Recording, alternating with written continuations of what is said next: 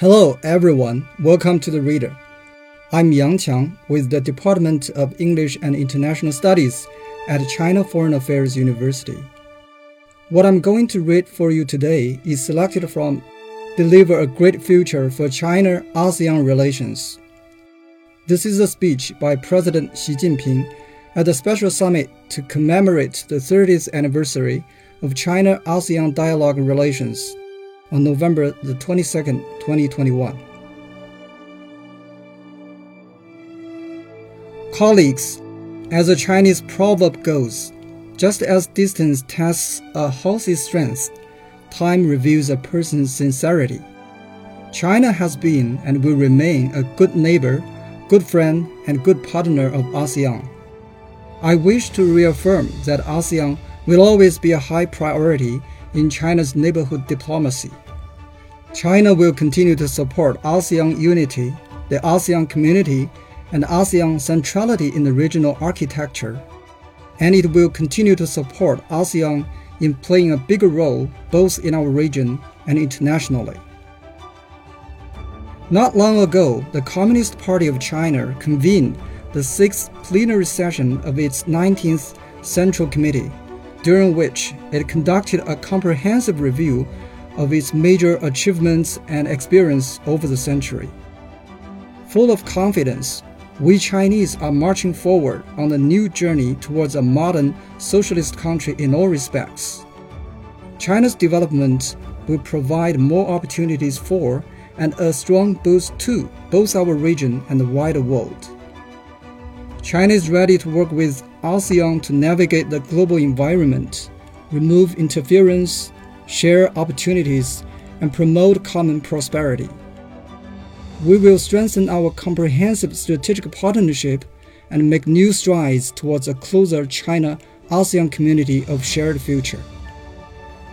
Here, I call for five steps to deliver a great future for China ASEAN relations. First, we should build a peaceful home together.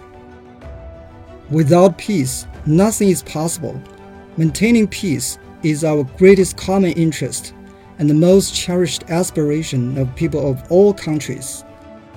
We need to serve as the builders and the guardians of peace in the region.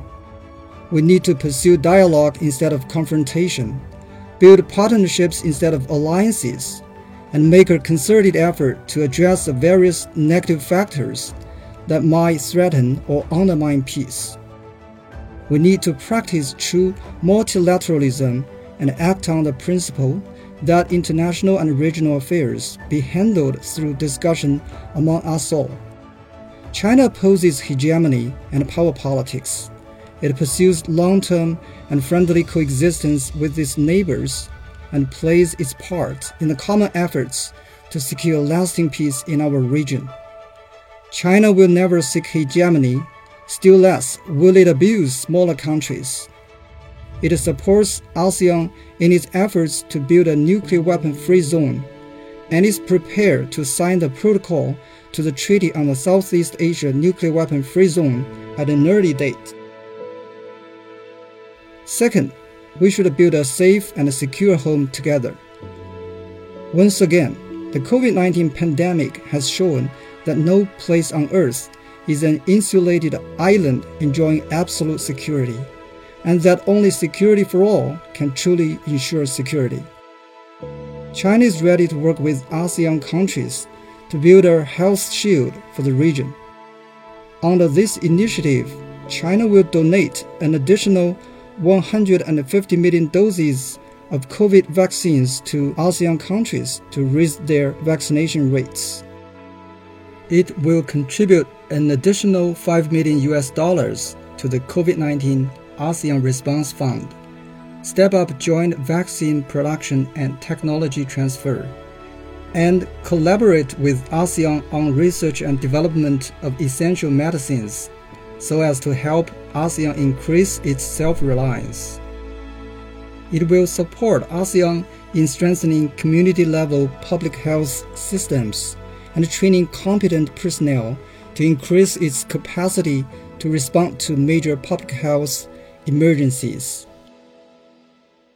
In addition to COVID 19, our region faces various traditional and non traditional security challenges.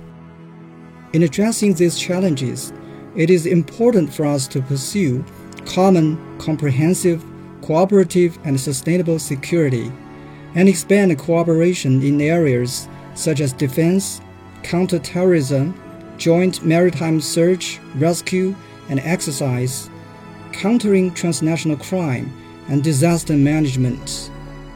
We should jointly safeguard stability in the South China Sea and make it a sea of peace, friendship, and cooperation. Third, we should build a home of prosperity together. I recently proposed the Global Development Initiative, which is a call for the international community to jointly meet challenges, promote global economic recovery, and accelerate implementation of the UN 2030 Agenda for Sustainable Development. This initiative is well aligned with ASEAN Community Vision 2025, and it can contribute to the efforts of ASEAN countries to meet their development needs. China is ready to provide ASEAN with another 1.5 billion US dollars of development assistance in the next three years to support their fight against COVID 19 and the region's economic recovery. China is also ready to engage in international development cooperation with ASEAN and launch negotiations on an agreement in this area. We support the establishment of a China ASEAN Knowledge Network for Development. China will strengthen exchanges and cooperation with ASEAN on poverty reduction to promote balanced and inclusive development. We need to fully leverage the role of the RCEP, begin work to upgrade the China ASEAN Free Trade Area at an early date, and promote trade and investment liberalization and facilitation. We need to expand cooperation in new areas like the digital and green economy and build joint demonstration zones on innovative economic development. China has a vast domestic market, and this market will remain open to ASEAN countries. It is ready to import more quality products from ASEAN countries, including buying up to 150 billion US dollars worth of agricultural products from ASEAN in the next five years. We will promote high quality Belt and Road cooperation with ASEAN outlook on the Indo Pacific China will continue to develop demonstration zones for high quality Belt and Road international cooperation in industrial capacity and welcomes ASEAN countries' participation in building a new international land sea trade corridor. China will launch the China ASEAN Science, Technology, and Innovation Enhancing Program, provide 1,000 items of advanced and applicable technology to ASEAN and support 300 young scientists from ASEAN to come to China for exchanges in the next five years. We propose a China ASEAN digital governance dialogue to expand innovative application of digital technology. Fourth, we should build a beautiful home together. Humanity can only enjoy sustainable development if we work together in harmony with nature.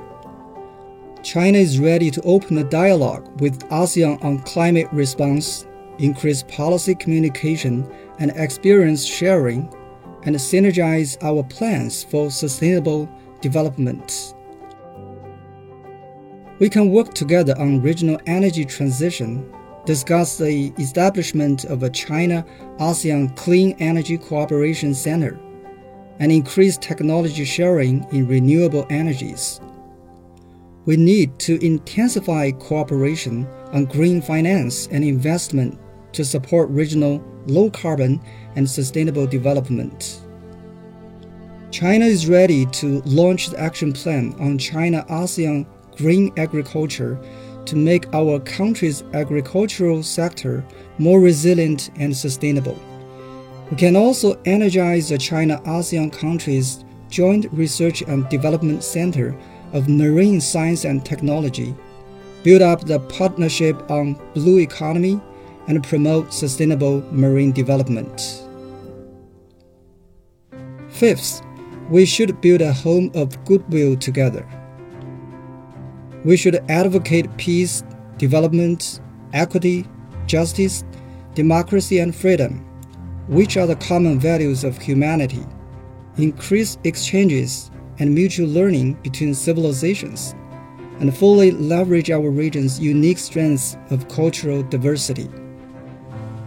We should consider an orderly resumption of flows of people in the post COVID 19 era and continue to promote exchanges in areas such as culture, tourism, think tanks, the media, and women's issues to expand mutual understanding and friendship and form one big family between our peoples. Young people represent the future of both China and ASEAN. China will expand cooperation with ASEAN in vocational education and mutual recognition of diplomas, provide more China ASEAN Young Leaders Scholarship opportunities, and organize events like youth camps. Next year, China will host both the Beijing 2022 Winter Olympics and Paralympics and the Hangzhou Asian Games, which will offer good opportunities for further sports exchanges and cooperation between China and ASEAN countries. Colleagues, as an ancient Chinese statesman observed, designs for justice prevail and actions to benefit the people succeed. Let us keep in mind our people's desire for a better life and shoulder the mission of our times to safeguard peace and promote development. Let us join hands in building on what we have achieved, work towards a closer China ASEAN community of shared future, and deliver greater prosperity to both our region and the wider world.